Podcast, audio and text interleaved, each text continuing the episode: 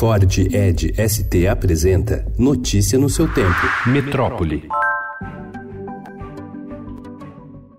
Pela primeira vez, os estudantes negros passaram, em 2018, a ser maioria dos inscritos nas instituições de ensino superior da rede pública do país, 50,3%. Segundo o estudo Desigualdades Sociais por Cor ou Raça, divulgado pelo IBGE, a marca foi atingida a despeito das menores taxas de conclusão de ensino médio e de ingresso no ensino superior. No fim de outubro, o centro acadêmico mais antigo do país, o 11 de agosto, da Faculdade de Direito do Largo de São Francisco, elegeu pela primeira vez em sua história uma mulher negra, a estudante Letícia Chagas, de 19 anos. A eleição de Letícia pode até ser considerada uma confirmação de que existe uma maior diversidade no ambiente acadêmico, mas, segundo ela, isso ainda é insuficiente.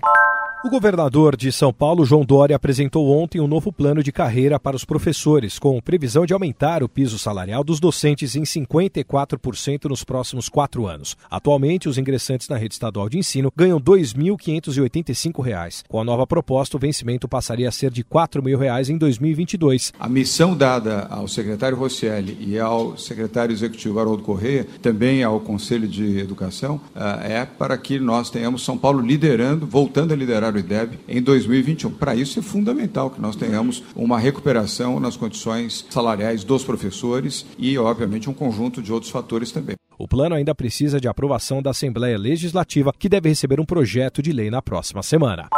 O consumo de alimentos ultraprocessados é cada vez mais precoce no Brasil. Crianças com menos de dois anos chegam a ter praticamente a metade da sua alimentação diária composta por produtos industrializados. São farináceos, bebidas lácteas, refrigerantes e biscoitos. Por isso, o Ministério da Saúde lançou nesta quarta-feira uma campanha de prevenção e controle da obesidade infantil. O objetivo é alertar e orientar as famílias sobre a importância da formação de hábitos saudáveis na infância.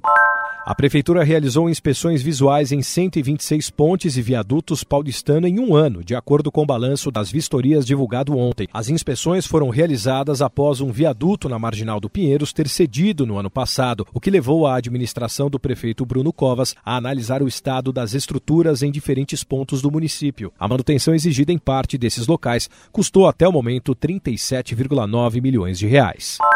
O navio tanque Bolbolina, embarcação da empresa grega Delta Tankers, apontado pela Polícia Federal e Marinha como principal suspeito pelo desastre do derramamento de óleo no litoral brasileiro, não figuraria entre os principais alvos que teriam originado o derramamento. A conclusão é da organização americana Skytruth, empresa especializada em análises do mar via satélite e que reúne entre seus fundadores diversas empresas e organizações como Google e Oceana. Notícia no seu tempo. É um oferecimento de Ford Edge ST, o SUV que coloca performance na sua rotina até na hora de você se informar.